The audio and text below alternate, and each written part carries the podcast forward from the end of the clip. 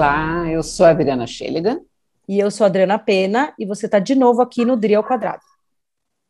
Isso. E hoje nós vamos falar de uma situação, de uma condição chamada burnout, e que com a pandemia as pessoas começaram a ouvir mais, e a gente trouxe hoje uma convidada especial. Dri, apresenta a Juliana. A Juliana Gomes. Seja bem-vinda.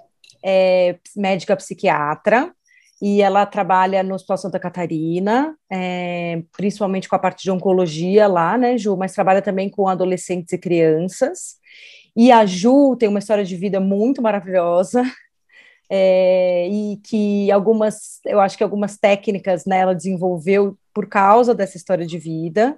Então, uhum. é, a gente quis trazer ela aqui para conversar com a gente sobre esse assunto, que é um assunto tão difícil, né? Um assunto tão com tantas, é, eu acho que tem tantas nuances, né, e tantas é, tendências e muita gente falando sobre o assunto e a gente queria dar uma desmistificada, mas falar também muito para os nossos colegas médicos, então falar um pouco sobre esse burnout na, na, na, na nossa categoria, mas falar de burnout em geral também.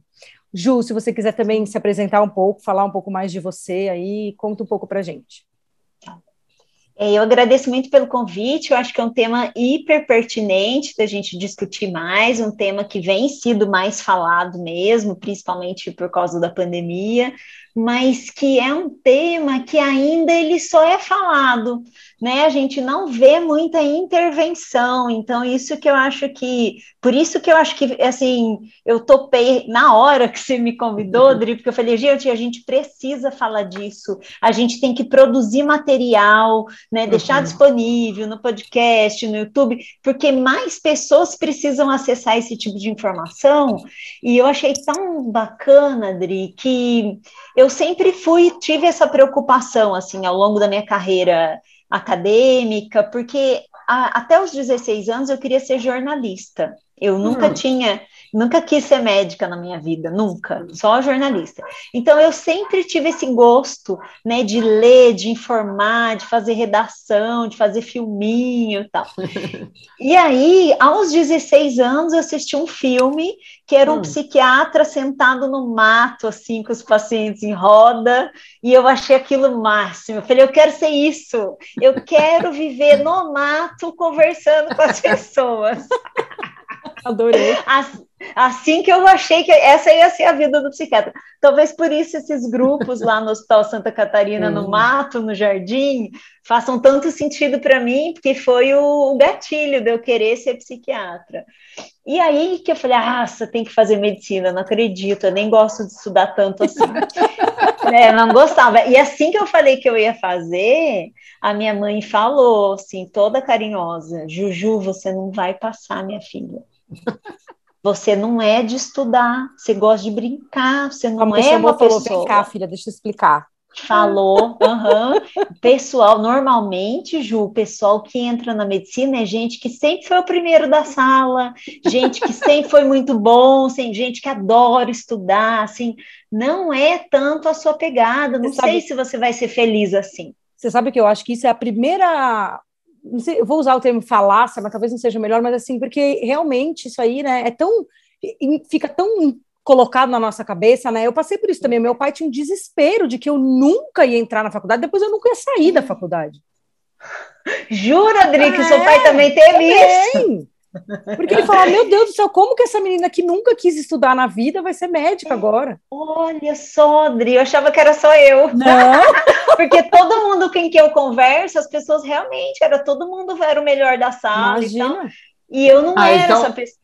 Você também então, não, dar, Não, vou dar o meu depoimento. Eu me lembro, a minha mãe fez medicina tarde. Ela entrou na faculdade com 30, 33 ou 34 anos. Gente, que sucesso! E aí, isso, ela já Naquela era. Naquela época, imagina. Minha mãe era, era arquiteta de formação, já formada, casada, três filhos, e ela fazia cursinho e estudava. Uma coisa assim absurda. Eu falei assim: nunca vou fazer medicina. Ai, Deus me livre estudar esse, isso tudo que a minha mãe, além de mãe, e cuidar de três filhos, estuda para fazer vestibular. Deus me livre cá estamos. Dri, mas que sucesso de história, né? Muito interessante é. também, uhum. super. Mas assim, te inspirou, né? E você Sim, foi olhando claro. que... Não, falou, meu, se a minha mãe, naquela idade, com três filhos, é capaz, é claro que eu aqui novinha vou dar conta. né? Isso. Mas aí eu escolhi fazer, né?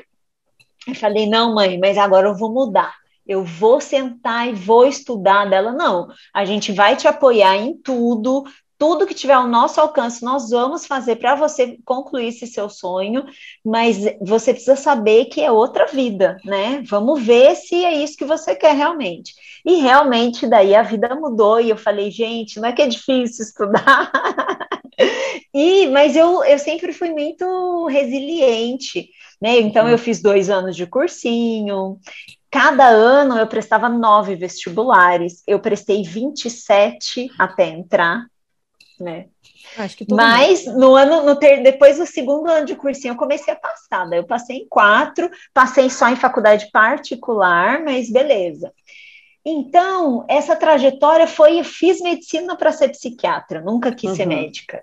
Uhum. E esse olhar, então, ao longo de toda a faculdade, eu já tive esse olhar para o comportamento das pessoas, para o estresse. E uma coisa interessante, Dris, Dris ao quadrado, é, é que eu não, nem sabia né, do quanto isso é importante, mas ao longo do cursinho, que é uma fase da vida hiper estressante de quem se prepara para o vestibular da medicina, todo mundo parava a vida, né? Todo mundo só estudava e ficava estressado.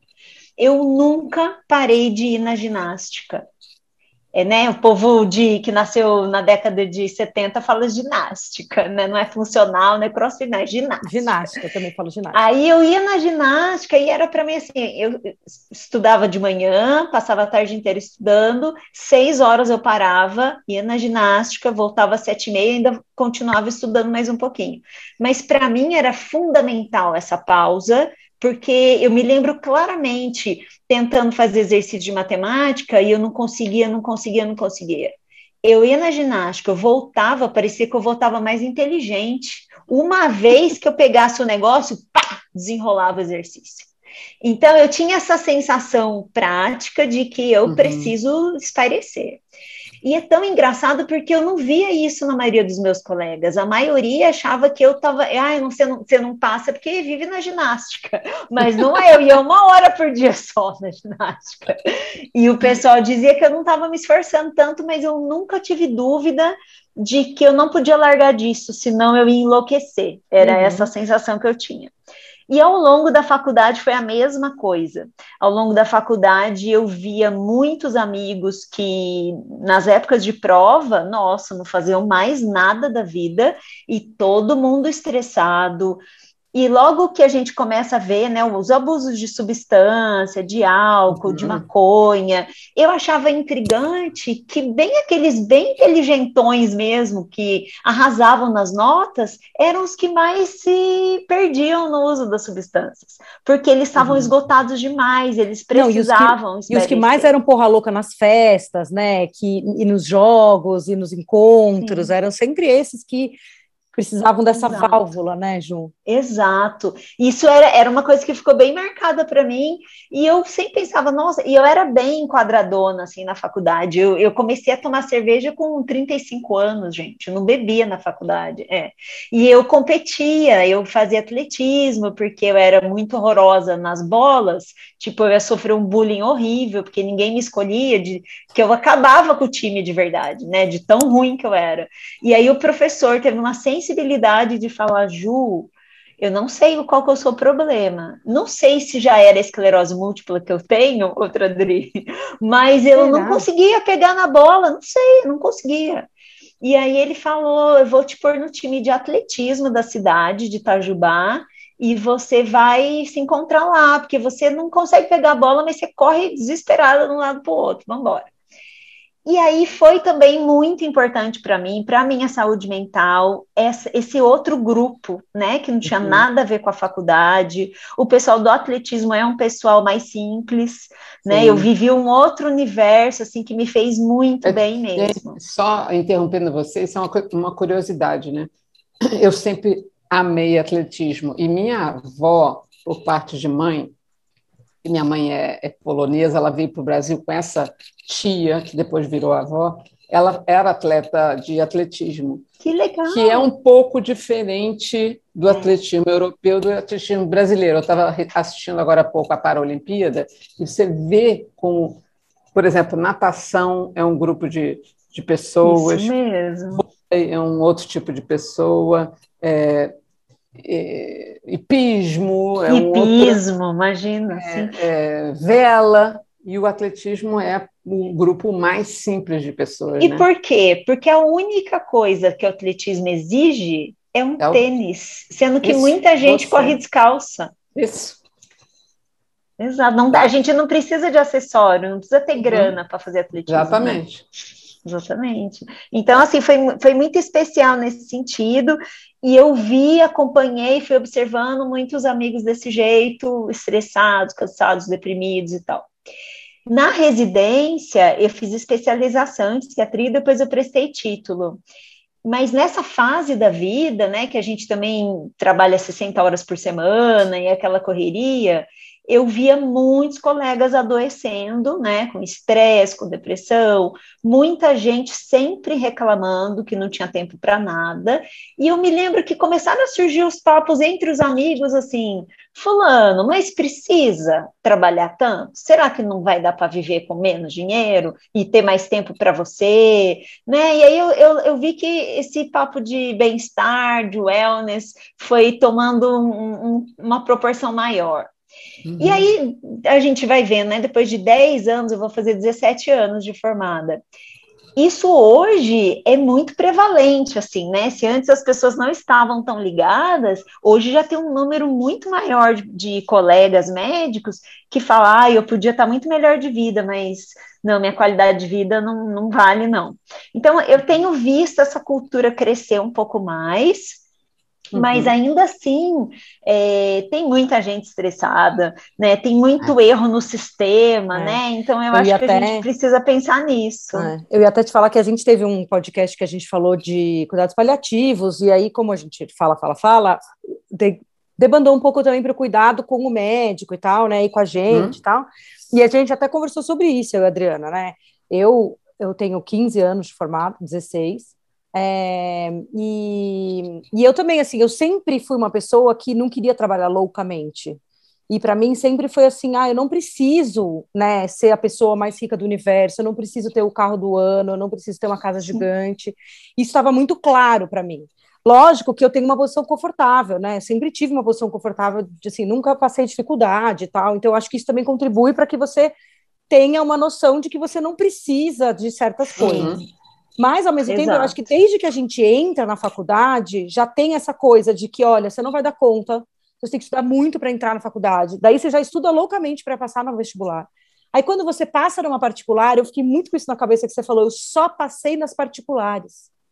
E daí a primeira coisa que as pessoas olham é assim, ah, mas você só passou nas particulares? Sim, daí. Exato, foi, foi. Sabe, você fez medicina Itajubá, que é excelente. Eu fiz o NISA, que é excelente. E o outro pode ter feito agora, eles fazem São Camilo, Uninove, pode ter feito qualquer coisa. Né? Mas a gente sabe que a gente não passou nas públicas. É né? isso, é. E existe. a gente fica com uma, uma pressão desde que a gente toma a decisão de que a gente quer ser médico. Dri, isso. E daí a gente. E, e, e, é uma cultura que faz a gente acreditar que nunca tá bom o é, suficiente. É, exatamente. Deixa eu só comentar, vocês estão aí novinhas, falando de 15, 17 anos de formada, eu tenho 30. Ai, que da hora! Eu entrei na faculdade com 8, então é por isso Lógico, que eu tinha essa A mãe entrou com 32, ela falou, não, você prodígio.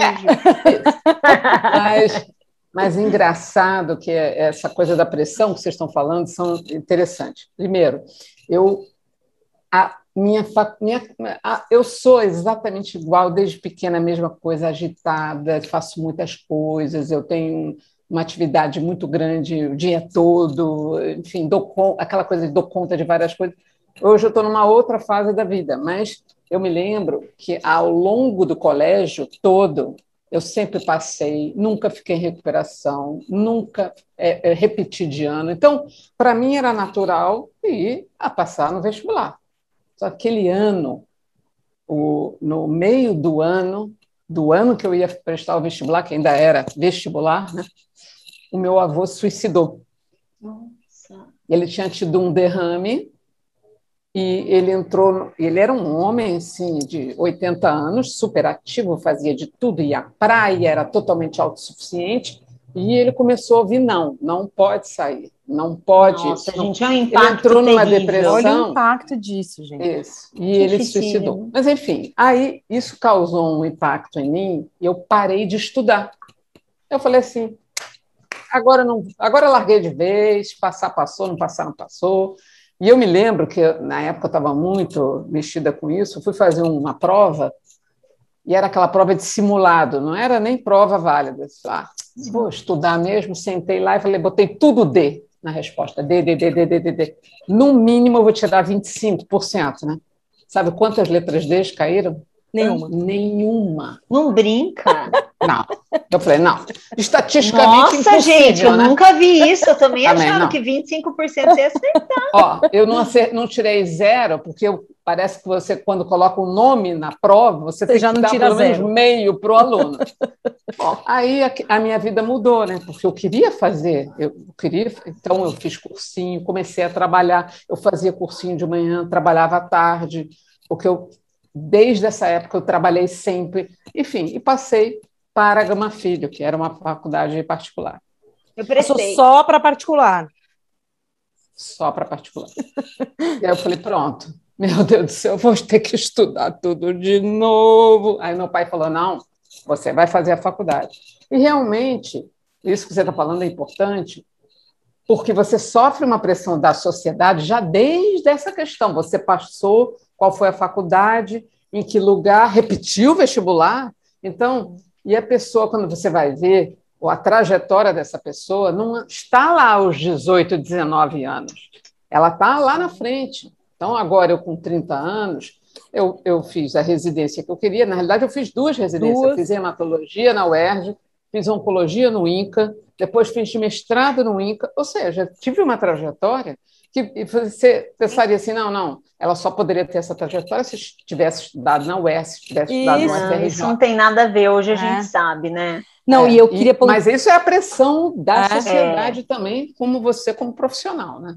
E Exato. eu queria contar também, é, só a fechar assim, né, de como a Ju falou da atividade física, né, enquanto estava fazendo cursinho, a Adri falou do trabalho, né, então fazia cursinho trabalhava, porque também é um válvula de escape, né, você ter outra coisa para é. pensar, né. Isso. E eu quando eu fui fazer o segundo ano do cursinho, a minha mãe virou para mim e falou assim: então é o seguinte, porque daí eu falei para ela que eu não queria fazer um ano inteiro de cursinho, que eu não ia dar conta e tal. Ela falou: não tem problema, você vai trabalhar então. E daí eu falei: tá bom, então eu vou trabalhar. Daí a minha mãe é psicóloga, conseguiu com um amigo dela que é psiquiatra, lá na Unifesp, no PROAD, que é de adição e drogas, né? E que tal. legal, Adri, não sabia disso, é, que legal E saber. aí eu fui trabalhar no PROAD, trabalhei seis meses no PROAD, fazendo Olha quanta coisa você deve ter aprendido. Muita. Eu participava dos grupos, que eles têm os grupos, né? Sim. E eu compilava dado de pesquisa. ficava lá quase que o dia todo. Um período eu ficava no grupo, outro período eu fazia isso. Conheci pessoas de muitos lugares, porque ia muita gente lá fazer pós-graduação lá. Então tinha um cara de Moçambique, tinha um cara da Argentina e tinha outras pessoas. E eu fui entendendo o que que era também você ser médico naquele ambiente, né? Sim. E depois, quando eu voltei a fazer cursinho, tinha um amigo meu que duas vezes por semana me levava no cinema. Porque ele falava: olha, você não vai passar no vestibular enquanto você estiver nessa noia. Então, duas vezes por semana, ele me levava no cinema. Então, Ju, eu quero que você fale rapidinho para gente o conceito de burnout, tá bom? Tá. O conceito de burnout, ele está associado a uma apresentação clínica em decorrência do estilo de vida que a pessoa está vivendo. Né? Então, assim, ele se aproxima do estado depressivo, mas ele não preenche todos os critérios para depressão, mas ele acaba tendo uma apresentação semelhante, com um pouco menos de prejuízo na funcionalidade. Então, uhum. a pessoa deprimida, muitas vezes, ela tem mais prejuízo, ela não consegue fazer algumas coisas. E no burnout, a pessoa até consegue, mas com uma qualidade muito inferior da condição habitual dela. E é interessante que em 2007, o Dr. Teng, lá do IPQ, ele fez uma revisão sistemática de burnout e ele apresentou em vários eventos científicos essa, essa revisão sistemática.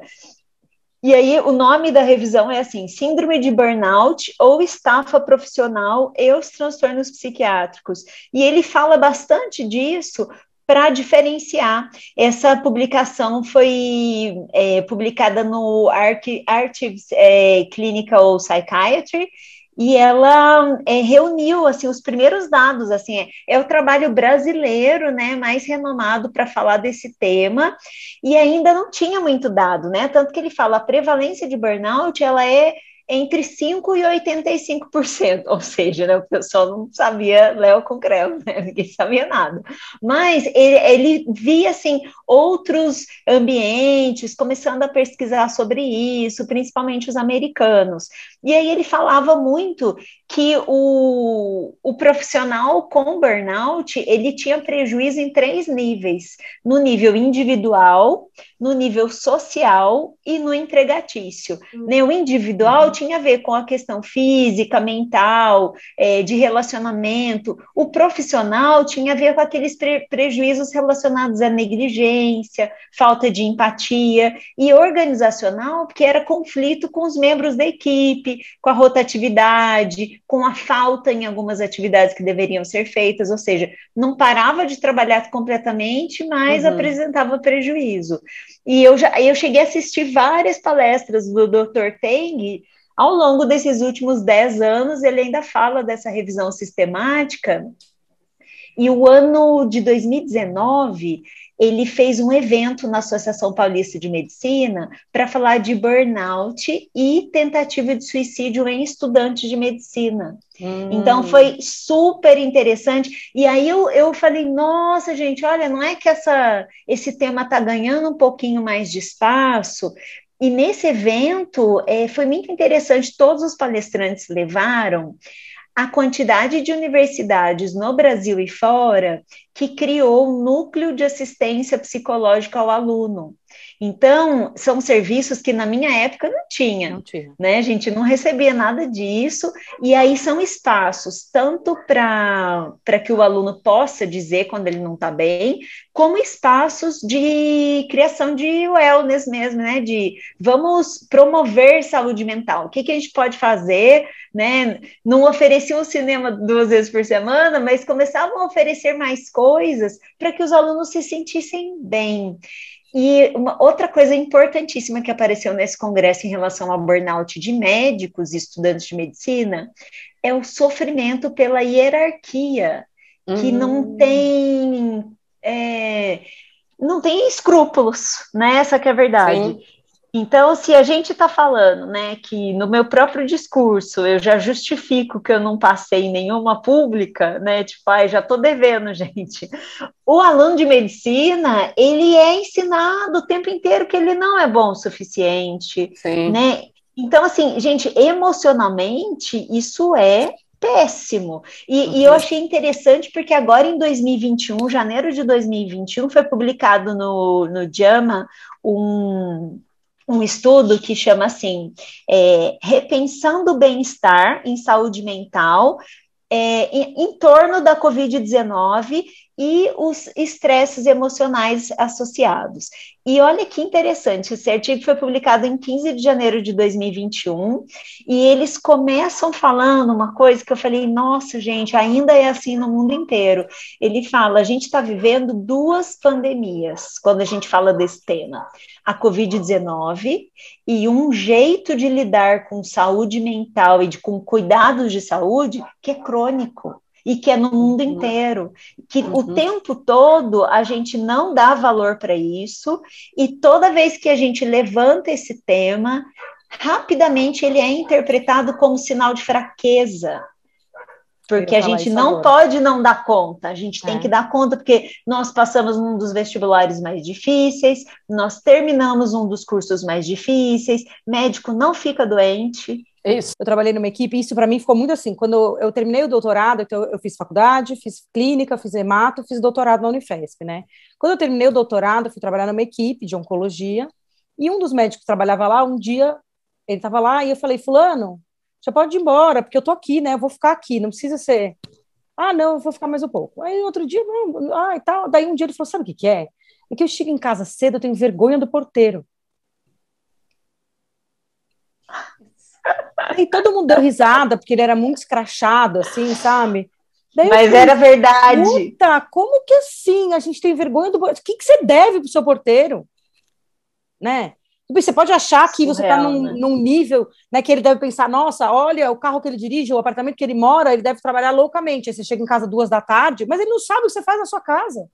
Ele não sabe se você está trabalhando em casa, se você não está. Então, assim, como que você tem vergonha do porteiro? O nível de cobrança para você chegar a esse ponto de ter vergonha do porteiro. E aí eu lembro que aquilo me caiu uma ficha desse tamanho, assim, que eu falei, gente, mas peraí, de dar três passos para trás, então.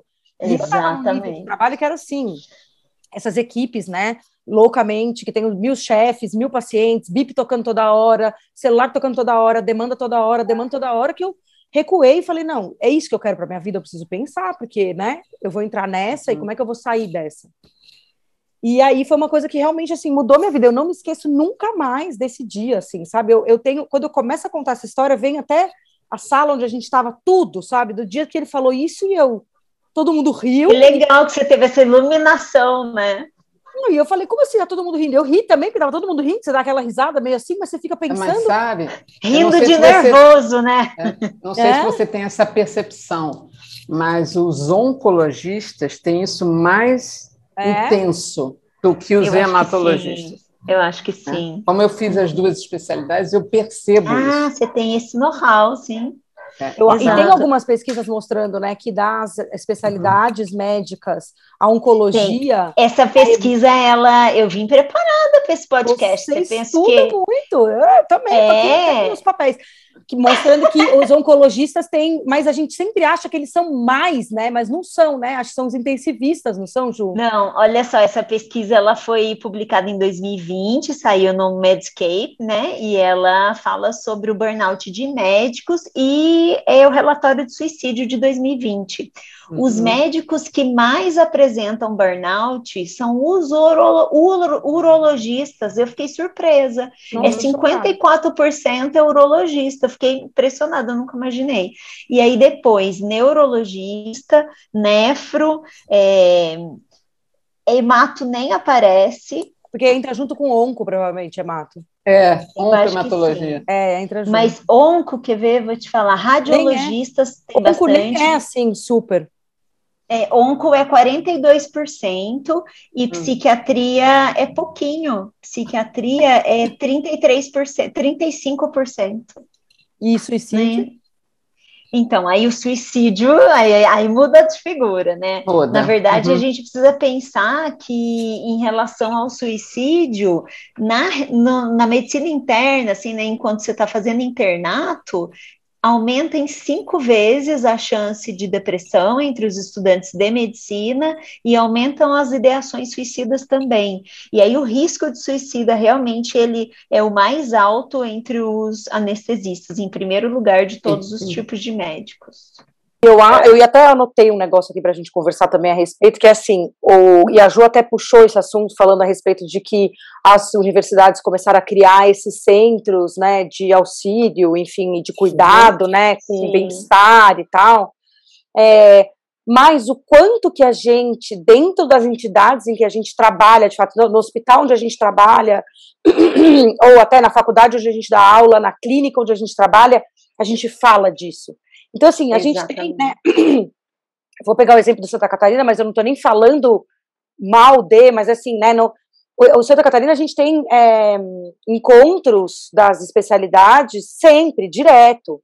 E a gente fala muito pouco, assim. A gente deveria ter palestras para para todos os funcionários do hospital, quase que a cada três meses ou a cada dois meses, para falar de depressão, de burnout, de né? E ter as portas abertas a alguém a dizer, olha, termina a palestra, diz, então, se você estiver sentindo alguma coisa, tem um ambulatório aqui que você pode procurar, uhum. sabe? Uhum. É, eu acho que é, essas ações são as ações que fazem com que a gente reduza isso. Né? Sim, Enquanto a gente, porque a pessoa é isso, ela vai se fechando, ela vai ficando dentro dela, os outros vão tendo uma dificuldade de saber como que eu né, como é que eu abordo essa pessoa, E aí você uhum. fica sem. E, e, a pessoa que está lá, ela não tem ferramentas para lidar com aquilo. Porque se ela tivesse, ela não estaria talvez daquele jeito. Sim, e sim. as ferramentas não vêm, as pessoas que estão em volta também não estão ali. E ela não se sente acolhida pelo é. local onde ela trabalha. Eu, Mas você percebe como é muito cultural isso, mesmo quando a gente oferece, as pessoas não têm interesse, é, né? É. foi, foi difícil para mim, assim, porque existe toda uma burocracia do hospital, mas fui e tal, conversei mais de um mês para poder fazer uma aula, uma apresentação de mindfulness né, de ensinar uhum. as pessoas o que se trata, quais são as evidências, por que, que pode melhorar a vida e tal. Dri, você viu quantas pessoas tinha? Tinha, tipo, oito pessoas? É. Mas, Ju, sabe o que eu acho? Isso é uma ação, entendeu? Não, claro, eu não vou desistir. Mais não, ações, a gente começa a agregar Sim. mais pessoas, porque essas oito é. falaram para mais oito. Sim, né? sim. Não, não, eu não acho que foi inútil, mas eu fiquei bem desapontada. Não, porque certeza. a ideia não era só oncologia, era atingir o hospital inteiro, era uhum. que qualquer pessoa do hospital pudesse participar, colaboradores, todos os tipos de funcionários. E aí praticamente só tinha os amigos. só quem me conhece foi. Mas eu acho que é isso, assim, a gente tem que plantar uma semente, sabe? É. Eu acho que a hora que você planta a semente. Algumas, é algumas ações dependem da insistência. Ah. Você vai ter que fazer e não desistir, porque senão é, as pessoas acabam desistindo mesmo. Fica Exatamente. desanimador. Eu, eu me lembro ah, que eu, quando fui coordenadora da residência de oncologia, eu fiz um programa justamente ligado à psiquiatria. Nós tínhamos uma psiquiatra que ela tinha um consultório do lado da oncologia. E eu fiz uma proposta de fazer um, uma, um ambulatório com ela e com os residentes, se colocando no lugar do paciente. Então Olha a gente fazia, legal. A gente fez um, era como se fosse um teatro, entendeu? Sim, a gente é ia, eu falei, né? nós vamos fazer o contrário. Você vai ser o paciente e nós vamos colocar uma outra pessoa sendo o médico. E aí você vai se colocar na posição e observar algumas coisas, e ao longo do período a gente vai anotar, vai ver, o outro vai. Então a gente tinha o próprio residente é, opinando sobre o colega, no sentido de, de, como é que foi a postura. Olha que máximo! Super! Você acredita que. Super, a... que legal que você fez isso! Isso. E durante um período, foi um período de um semestre, funcionou super bem. Eu não sei o que aconteceu, a direção achou que estava demais, que estava envolvendo. Cortou. Ai, não acredito que cortou. Não. Aí eu fiquei tão aborrecida, meu chefe na época disse que não, que era muito tempo, que precisava daquela sala para outra coisa. Ai, gente. E eu perdi essa oportunidade, porque eu achava que era uma forma. Por exemplo, eu me lembro uma vez, esse menino que, com quem eu falei, hoje ele é staff da, da Oncoclínicas no Sul, ele é muito bom médico, ele estava dando uma má notícia para um paciente em pé no meio do corredor. Aí eu parei e disse assim: leva o paciente para a sala senta, fecha a porta e fala na mesma altura. Não fica, sabe, você desne, desne, faz um desnível entre as pessoas, você está contando uma coisa muito séria, não faz isso. Ele me agradece até hoje. Mas claro, gente, isso é fundamental. Não, e eu não acho que é só fundamental para o paciente, isso é lógico, é o básico. Para ele também. Mas é como que você lida com aquilo. Eu me lembro quando eu era residente de clínica, tinha um médico que dava plantão com a gente, que era assim, ele não dava notícia de óbito. E aquilo me tirava do sério, porque você estava correndo no plantão, se morria alguém, era você tinha que parar lá, ir lá e dar notícia do óbvio, voltar, fazer as coisas. E um dia eu virei para ele e falei assim: pô, por que, que você não vai lá dar notícia de óbito? Ele falou: porque eu não dou conta. Se você for comigo, eu vou. É, então, isso é, plantão foi aquela. É educação continuada, 30, né? né? Isso. E, e aí é isso. Não, assim, persista. É isso, por isso persista. Uhum. E aí o que eu estava assim ouvindo, né, a Adri falando e tal, e eu acho que a gente é, que trabalha com oncologia, e eu acho que talvez explique muito o neuro, é, talvez explique as cadeiras cirúrgicas, né? O, o uro talvez explique por conta Isso da mesmo. pressão que você tem é. de resultado, né? Isso, Mas eu acho que a gente que trabalha com a coisa, e, e, o neuro é muito isso também, né? A reumato também tem muito isso. Eu acho que assim, é de você. É, o sofrimento é muito intenso daquilo que a gente trata. Uhum né? Isso, é, isso. É, essa semana passada eu passei por isso. Eu, eu, eu, entrei no quarto de uma paciente que tem uma LLA, que é uma leucemia linfocítica aguda, jovem, que tem uma filha pequena. Eu entrei no quarto dela, conversei, conversei, conversei com ela, saí do quarto, olhei para a cara do enfermeiro do Zé Maria e falei: por que mesmo que eu decidi fazer isso com a minha vida? E aquele porquê mesmo que eu decidi fazer isso com a minha vida foi uma troca com ele ali, entendeu? Foi um tipo, toma aí para você um pouco do meu estresse.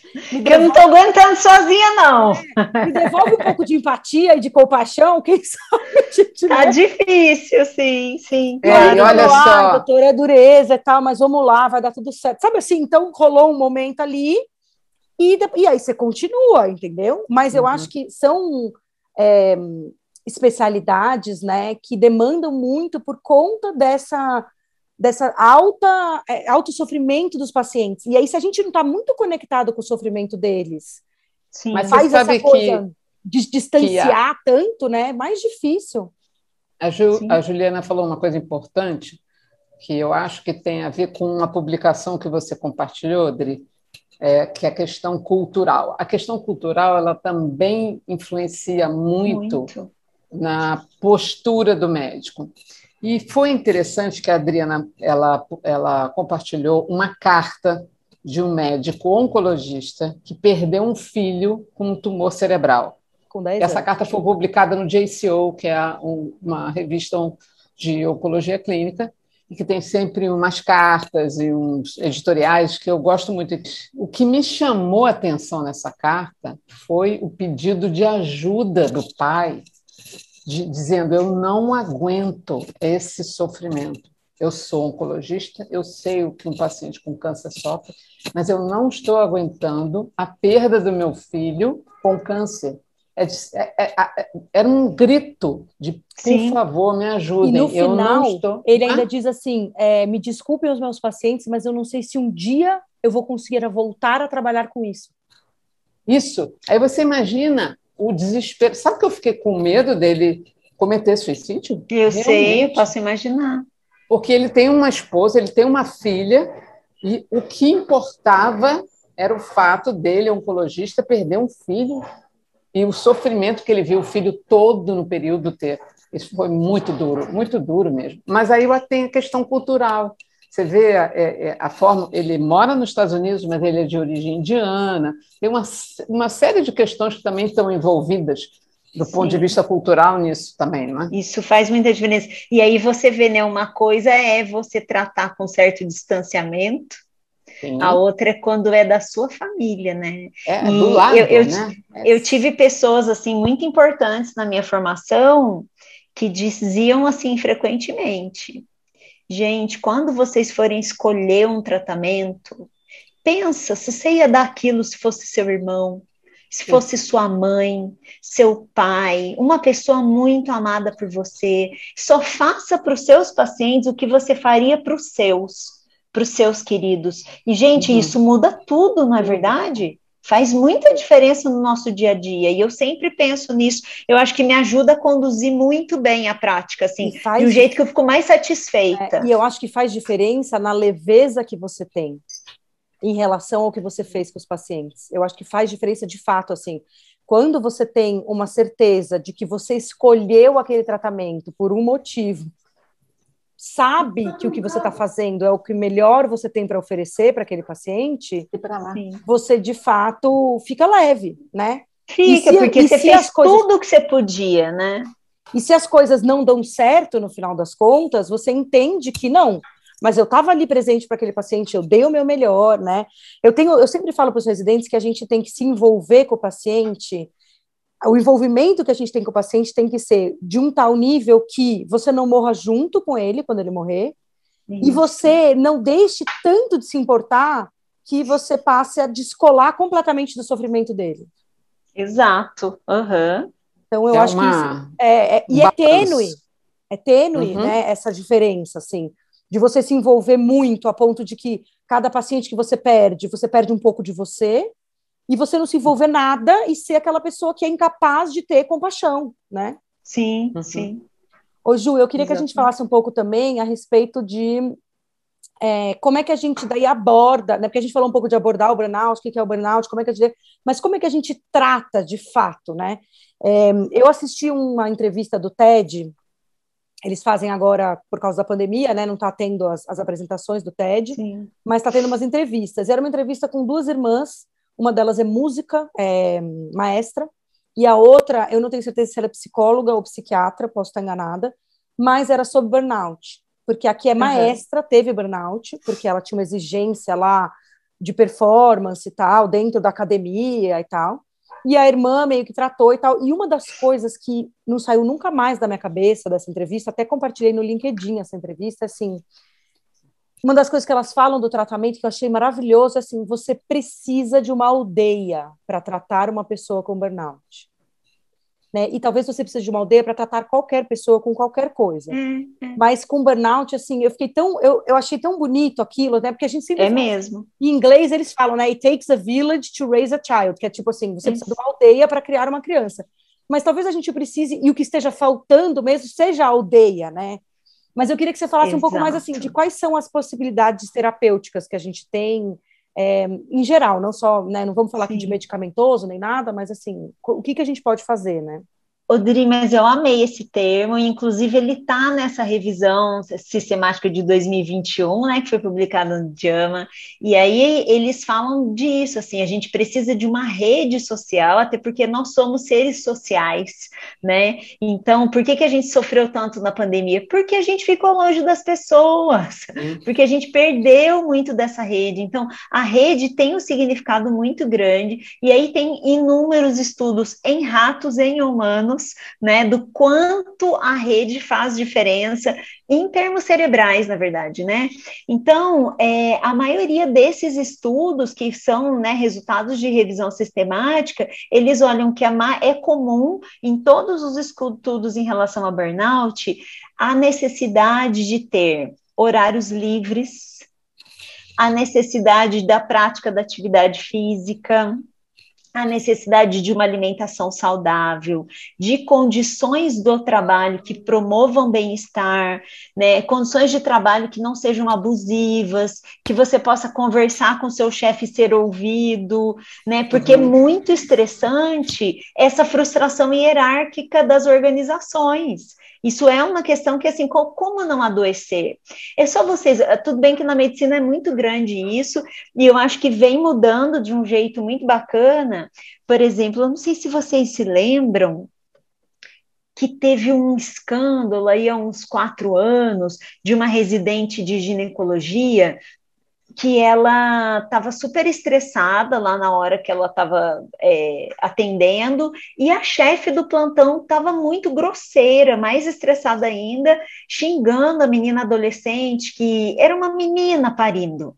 E aí, a hora que o nenê coroava, a menina fechava a perna com tudo, porque ela sentia muita dor, ela não conseguia. E ela não conseguia porque ela é uma menina, porque ela não tem maturidade para entender que ela poderia matar a filha dela daquele jeito. E a médica começou a xingar muito ela. Fala: você vai ser uma assassina, você vai sair daqui direto para a cadeia. Imagina, na hora do parto. E a residente ficou olhando assim e falou: você não pode tratar o ser humano assim, não, gente. Tipo, né, se você não está satisfeita com suas horas de trabalho, Sim. se você não está feliz aqui, é, eu não vou fazer isso. E aí ela, a menina passou um estresse para tentar conduzir, acalmar a mocinha tal. E quando acabou tudo, ela descreveu que aconteceu tudo isso na evolução. E a médica rasgou o prontuário e pediu para ela escrever de novo, e ela não ia escrever isso porque ela é subordinada e ela ia reprovar a residência. E a menina, e gente, isso acontece, acontece bastante. E a menina foi tão heróica que ela fez um boletim de ocorrência. E ela falou: não vou ficar quieta, eu quero ver me reprovar, porque eu tenho uma reputação, todo mundo que me acompanha, os outros professores sabem da minha conduta, ela não vai me reprovar por causa disso, e se eu ficar quieta, ela vai continuar tratando os pacientes desse jeito. A gente que tem que pôr um limite nisso. E eu acho que assim, foi lindo de ver, porque realmente falta coragem por causa dessa regra hierárquica, que se você é residente, Sim. você é um, né, um, um bobão, você acaba é, com medo, você acaba é, se intimidando, mas isso é assédio, né, gente? Claro. E é isso que leva a adoecer. Então, ter relações saudáveis é um super fator de promoção uhum. de saúde mental para a gente evitar o burnout. Então, a gente precisa, nessas palestras que o Teng fez, para evitar suicídio de estudante de medicina, ele falava, gente, a gente tem que empoderar os estudantes a não aceitarem esse tipo de coisa. Uhum. Se você se sente encurralado, você sente medo, você tem que ter onde reportar isso. E se claro. precisar, você vai fazer um boletim de ocorrência. Ah, perfeito. Uhum. Eu falo então, isso eu achei muito né? importante. Eu falo para eles assim: olha, quando você escreve lá, doutora Fulana mandou fazer tal coisa, você não pode esquecer que no final do, do né, tem o seu CRM. Então, se você não concorda com o que a doutora uhum, Fulano, o doutor Fulano está fazendo, você tem que Sim. dizer que você não concorda, né? Sim. E não se. É lógico que assim, você pode não concordar e você está totalmente errado, né? Pode ser. Mas você pode não concordar e tá totalmente certo. Então não adianta você vir para mim e dizer assim: ah, mas o, o, fulano mandou fazer, que é meu chefe. O fulano mandou fazer e você achou que estava certo? Né? O fulano uhum. mandou dar um remédio que você claramente não queria dar e você deu, sem discutir, Exatamente. porque ele é seu chefe. E aí isso também vai, né, pondo, porque não precisa ser enorme. Isso que eu fico pensando, né? Essa menina passou um estresse enorme, né, de uma coisa, mas não precisa ser enorme. Porque eu acho que às vezes a gente imagina que o burnout acontece porque a gente teve um estresse enorme, aconteceu uma coisa gigante. Não necessariamente. Sim, sim. E são as pequenas coisas do dia a dia que vão minando a nossa saúde então, mental, né? Porque o estresse crônico faz você viver com cortisol elevado e a gente vive uma pandemia de ansiedade. No Brasil, em São Paulo, nós somos campeões de ansiedade em relação ao mundo, né? E assim, eu gosto muito de, de um, uma explicação psiquiátrica antroposófica, que é a que fala sobre nós herdamos genes do pessoal que matou, lutou e prevaleceu e sobreviveu. A gente não herdou gene do pessoal Hum, oh, não, essa galera morreu. essa galera morreu, foi comida, né? O é. passou fome. A gente herdou genes de gente que lutou pela sobrevivência.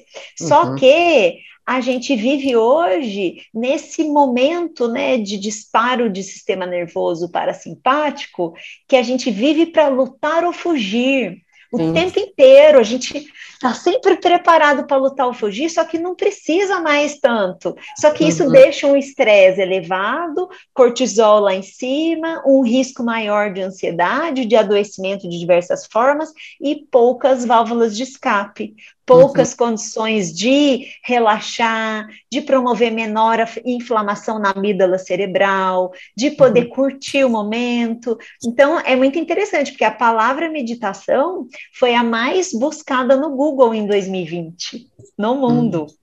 Então, as tá. pessoas estão atrás de intervenções que possam gerar um bem-estar maior, uma tranquilidade, uma maneira de levar a vida mais leve e sentir prazer com isso. E eu acho que isso é incrível porque culturalmente, a gente que não teve esse, esse aprendizado da meditação, a gente se aproxima desse outro estilo de vida, né? Pouco uhum. a pouco. Ah, sim. Uhum. É, e uma, uma outra coisa que eu achei bem interessante, você falou agora, né, ter essas válvulas de escape, nessa entrevista do TED, uma das coisas que ela fala é que, assim, a gente fica imaginando que tem que ser também grande na intervenção. Lógico que, dependendo de, chega num momento que tem que ser grande, mas ela falou, pequenas coisas que você faz no seu dia a dia podem mudar o nível de estresse que você leva. Então, ela falou assim, por Sim. exemplo, uma coisa que pode levar a um estresse enorme é o deslocamento né, da sua casa para o trabalho, da sua casa para a faculdade, da sua casa para não sei onde, Sim. e aquele deslocamento. Então, talvez São Paulo tenha esse nível de ansiedade enorme, né, e de estresse enorme, porque os, realmente os deslocamentos são insanos. Agora, na pandemia, a gente teve uma melhora, mas agora a gente já está de novo assim. E elas são inglesas, essas duas, elas estavam falando. Então, assim, você chegou em casa, você perdeu o ônibus que você queria, ficou esperando no ponto, aí você pegou o próximo, daí estava lotado, daí você veio em pé, daí você chegou em casa, daí você está daquele jeito com aquela coisa que você vê no ônibus, lotado, estressado, em pé, sendo empurrado, essa cabeça no vidro, não sei o que, é bem interessante o jeito que ela descreve. E, e é bem isso, né? Desce do ponto de ônibus e você entra na sua casa com toda essa carga. Então ela falou: experimenta dar uma volta no quarteirão antes de você entrar em casa. Na hora que você desceu do ônibus. Que ótima respira, dica. Respira e respira, dá uma volta no quarteirão respirando e depois você entra em casa. Porque daí o que estava te na pilha. Ficou no caminho. Ficou no quarteirão. Porque a hora que você entra em casa, vai ter outros gatilhos, vai ter criança chorando, enfim, se você tem filho ou não, o cachorro que fez xixi no carpete, o marido que quer alguma coisa, ou mesmo você que precisa um horário, né, já está atrasado para aquele horário e tal. Então, assim, se você tirar cinco minutos, não precisa nem dar a volta no quarteirão, na minha opinião, mas assim, para respirar antes de você entrar em casa, pensar. Isso, e aquilo ali ficou para fora. Eu passei aquele estresse, mas eu consigo entender que aquele estresse não, não me define, talvez você consiga ir virando aquela chave. Lógico que é muito mais fácil a gente falar disso do que a gente, de fato, é. fazer isso. Uhum. Mas... É. mas, Dri, a doutora Lei Raskowski, que é endócrino, maravilhosa, ela fez uma formação em Harvard de medicina do estilo de vida, ela trabalha muito com isso, importância de atividade física, alimentação saudável, meditação. Ela tem um projeto que chama Cérebro em Ação, que a ideia é fomentar esse tipo de informação para prevenir Alzheimer. E ela hum. fala: se a hum. gente. Alzheimer começa, gente, 30 anos antes. Então, se a gente já começa a ter esse cuidado, não significa porque que vai envelhecer, vai ter Alzheimer. Você pode até ter o gene para ter Alzheimer e atrasar a manifestação da doença pelo estilo de vida. Uhum. E ela conta que ela tenta, né, meditar pelo menos 10 minutos por dia, e de manhã é muito difícil, porque tem a rotina da casa, os filhos, à noite é muito difícil, porque daí está muito cansada, então ela adotou essa prática. A hora que eu chego em casa do trabalho, eu não subo. Eu fico no carro meditando 10 minutos e o porteiro vai lá perguntar se está tudo bem. Poxa, gostei desse, dessa prática. Não é interessante, Idri? Uhum. Porque ela super. falou, aí eu chego, eu cheguei de, no, do carro na rua. Minha família não sabe que eu já cheguei na garagem. E aí eu tenho esses 10 minutos, eu me recomponho, eu deixo ali, a hora que eu entro na minha casa eu tô só para eles. Perfeito. Mas eu já tive o meu momento, eu já oxigenei o meu cérebro, eu já desacelerei e pra, ela falou para mim funciona muito bem. É. Eu costumo também recomendar muito para os pacientes. Falei, gente, cada um vai achar o seu horarinho é. que é gostoso. Sabe que lá na clínica onde eu trabalho aqui no, no Grupo Oncoclínicas, antes da pandemia, a gente tinha, eles tinham ginástica laboral e tinha massagem. Que tinha legal! Massagem, Nossa, eu nunca trabalhei em nenhum serviço médico que tivesse isso. Não, aí eu cheguei para a coordenadora e falei assim, e para médico não tem? Não, para médico não tem. Ah, não, mas eu vou entrar nessa lista. Aí eu, eu, eu sou uma pessoa que faço atividade física todo dia às 5 e meia da manhã. É a Olha, hora, que meu horário. E ouço sempre assim, ai, você é maluca, bota a fotografia, até a Adri sabe, bota a fotografia da lua às 5 e meia da manhã, o Corcovado ainda está escurecido, o céu, eu vou para a natação, vou para o pilates, mas é a minha hora. Mas aí, é, as minhas secretárias já sabem que eu estou naquele momento estressado, eu paro e falo assim, vou tomar um café. Subo dois andares, vou lá tomar um café, desço, subo uhum. de novo, um pouco desse. Pronto, já posso é atender o próximo. Maravilhoso, isso é? mesmo, é, faz muita diferença. Vai, é, e eu acho que a gente vai ao longo da vida a, a, é, entendendo quais são esses mecanismos que a gente tem que usar? Sim. né? O meu é assim, depois que eu virei mãe, eu, assim, agora eu não tenho mais conseguido tanto, porque eu tô mais cansada e tal, mas eu tento acordar antes de todo mundo em casa. Ah, né? isso é uma ótima. Porque daí é o único horário que eu tenho só para mim. Aí quando eu consigo é ótimo. Quando eu não consigo, é, eu, eu, eu tenho uma coisa que é assim, eu, entre os pacientes, eu tenho que ter pelo menos dois minutos de eu tenho que limpar minha cabeça desse paciente para atender o próximo. Porque se eu não limpar minha cabeça desse paciente e atender o próximo, eu vou entrar no próximo com né, uhum. o estresse do anterior. Sim. Então tem que fazer essas coisas, sabe? E eu acho que a gente vai. Ai, Dri, eu preciso tanto fazer isso, viu? Eu não faço. Eu emendo um paciente no outro. Não, e assim, eu, eu por exemplo, no Santa Marcelina, que é o, o serviço público, eu teria que emendar um paciente no outro, porque eu vou me atrasando. Né? Eu atendo 30 pacientes num dia. Só que quando você atende 30 pacientes num dia, se você não, não faz isso, você pira. Você não dá conta, exato. É, e, e, eu acho que é isso, assim, a gente tem que ir entendendo esses mecanismos e, e trabalhando para que a gente possa realmente é, é, prevenir, né, esse, esse burnout mais do que depois ter que tratar, né, porque eu acho que a prevenção é, a chave. Então, mas assim, grandes empresas já sacaram isso. Uhum. Né? Então, assim, grandes empresas, elas gastam, né, elas investem, não posso nem chamar de gasto, porque acho que é investimento, investem em promoção de saúde. Por exemplo, a Vivo, ela criou um aplicativo de meditação gratuito, né? Um hum. aplicativo tão bom como o Calm, Headspace, que é o mais usado. Eu gosto do Calm. Uhum. Né? Então, é, eu acho que assim, à medida em que eles percebem que, pô, se a gente promove saúde, a gente tem menos gasto do que um funcionário afastado. Uhum. Sabe então... que eu então. tenho, eu tenho uma paciente que está morando em Lisboa e ela trabalha para Pipe, como é que chama? Pipe Drive. É uma empresa é, é estoniana e, hum. e ela funciona no mundo inteiro. E essa mocinha, ela me disse que ela ficava com muito medo de falar para a chefe que não sabia alguma coisa e tal. E aí um dia ela ficou assim, tomou coragem, falou: Olha, eu não estou sabendo fazer isso de verdade. E aí a chefe falou: Nossa, difícil, né, menina? Também não sei, vamos ver se a gente descobre juntas. E ela ficou assim: ó. Gente, a chefe falou que não sabe também. Mas percebam esse modelo, é. como ele é uhum. é diferente. E é um depois... modelo de, não é de cima para baixo, né? Exatamente, ele é uhum. é horizontalizado, exatamente. Uhum. E aí, essa mesma chefe chegou um dia lá e falou: Ó, oh, gente, tal dia termine o que vocês tiverem para fazer até as 15 horas que a gente tem que fazer um trabalho externo. Aí todo mundo, ai, tá, não sei o quê. E tinha gente que riu, que tipo, parece que já sabia o que ia ser esse trabalho interno, e quando eles saíram para ver o que, que era, era yoga no parque para todos os funcionários e depois cerveja no parque. A minha paciente brasileira, gaúcha, ficou assim: Gente, isso aqui é uma pegadinha, já que vai vir uma notícia horrível, eles vão despedir a gente. Eles fizeram isso para despedir depois, para a gente não ficar tão mal, porque não é possível. E não era, gente, isso é investimento é, de promoção claro. de saúde mental. Então, é uma empresa que tem essa cultura, uhum. que acolhe, que ensina. Eu falei, gente, não vou querer sair daqui nunca.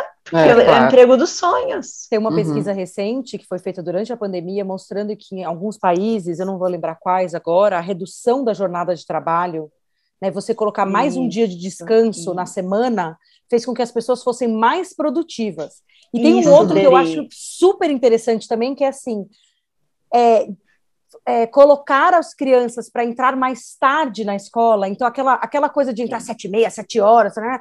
não, Sim. que eles viram, eu não sei se foi na, na, na Noruega, na Suécia. Com certeza na Noruega.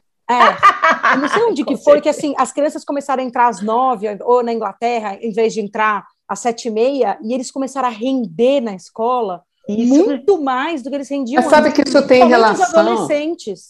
Tem relação isso com a luz, né? um período de luz. É. Então, hoje, os horários escolares na Inglaterra, como você falou, e em muitos países, é de nove às três. Isso. Porque, Porque o horário tem na época, né? Isso. Mas Agora, o Canadá, é, desculpa, pode falar. Não, no, na Noruega, só para fechar esse assunto que é muito interessante, que eu adoro, porque eu tenho uma amiga minha que é casada com um norueguês, e eu conheço algumas histórias assim parecidas. Então, por exemplo, na Noruega, a sociedade tem a sociedade A e a sociedade B. Como é que funciona isso? Ao invés de ser tudo de 9 às 5, 9 to 5, que é aquela coisa americana, né? As coisas são um pouco mais longas com menos pessoas. Então, na hora que você for fazer um application para uma. Eu sou bibliotecária mas eu não consigo acordar cedo. Ai, então você gente, vai para a parte da essa adequação do ritmo circadiano de cada um. Eu sou eu sou bancária, mas eu depois das quatro da tarde não sou ninguém. Você vai para a parte da manhã. Então o deslocamento das pessoas ao longo da cidade não é aquela maluquice que é todo mundo indo de manhã, todo mundo voltando à tarde. Não, você tem deslocamentos ao longo do dia, porque você tem grupos de pessoas trabalhando ao longo do dia inteiro então, você consegue ter turnos com pessoas equilibradas mental, física e psicamente para aquele turno. E quantas vezes vocês já ouviram amigas ou colegas dizendo, gente, eu não consigo acordar cedo. Ai, gente, quantas eu pessoas? Não, eu não consigo estudar de noite. Cada um tem o seu círculo, é, maneira de... Então, eu sou, eu sou diurna. Eu também. Total. Eu sou totalmente diurna. Também. Às sete da noite eu sou mais ninguém. Não esquece, eu não sou mais ninguém também. Quando me então, convida para dar aula à noite, assistir aula à noite, eu falo, ai, gente, sério, não pode ser mais cedo. Eu também tenho mais dificuldade. Então, isso, você vê que uma sociedade entende que para você ter um rendimento melhor, dos seus funcionários você adequa conforme a sua capacidade laborativa, isso é fantástico. Sim, é fantástico. E é inteligente, né, Dri? É, Essa que é a verdade, isso é inteligente. É, porque Sim, assim, uma... não é só o cuidado, porque na verdade, no fundo, no fundo, assim, o cuidado que você tem com a pessoa reverte em produtividade, né? E aí reverte em lucro. Então, assim, por que, que você não quer isso? E reverte num, num ambiente de bem-estar que é. é. a aldeia que você falou, Exato. né? Para evitar o burnout. É uhum. isso. Muito bom. Ai, adorei, Ju. A gente poderia. Adorei também. Assim, a gente sempre poderia ficar conversando mais uma hora, mais três horas, sim, mas infelizmente sim. não dá. É, claro. Pri, é, mais alguma pergunta? Mais alguma coisa que você gostaria de Não, colocar? foi ótimo. Queria agradecer, tá Juliana, imensamente, foi excelente. Ah, e eu que agradeço. não deixar de seguir as nossas redes, né? Faz a sua Sim. propaganda aí. Sim, eu vou. Me, é, fala para mim, porque eu não vi ainda o podcast de vocês. Como que eu acesso? Dri ao quadrado. Dri ao quadrado. Dri ao quadrado. Dri ao quadrado. Ai, Qualquer plataforma de podcast tem. É, Olha só que é. expansivas, é. adorei. E a Adri vai colocar na descrição também do podcast e do vídeo o seu Instagram também, Ju, para o pessoal entrar e ver o Mindfulness lá. E depois também a gente pode até gravar um vidinho curto, se você puder, Ju, contando, porque eu falei da sua trajetória de vida no começo e a gente acabou falando muito da medicina é. e a gente não falou de uma parte super é. importante. Então, é, se eu ia chegar depois... lá, mas esqueci. Ah, e a gente foi falando de outras coisas e tal, mas é, é super legal. Então, se você puder gravar um vídeo curto, tá. a gente até coloca assim um, um, depois do podcast, cinco minutos, conheça a história da Ju, alguma coisa assim, sabe? Porque tá eu acho bom. que realmente é inspirador, sabe? Ai, então, desculpa, então, que... Adri, Não, imagina, a gente também se perdeu, porque eu também depois não te perguntei, então, mas acho que vale a pena, tá bom? Tá, joia, Muito, beleza. muito obrigada por você ter vindo conversar aqui com a gente. Obrigada. Muito obrigada, eu adorei conhecer a outra Dri, a, a, a, e eu, assim, muito bom poder ter mais contato com você, Dri, né? Ai, Na nossa correria, mas a gente se identifica muito no nosso muito. jeito de pensar, no nosso jeito de cuidar, a gente só não faz mais porque nós somos limitadas, né? Sim. E a gente reconhece isso. É, e tá tudo aí. bem. E tá tudo certo, é isso aí. Tá tudo bem. Então tá bom, gente. Obrigada, até a próxima. Um beijo, um beijo. para vocês. Tchau. tchau. tchau.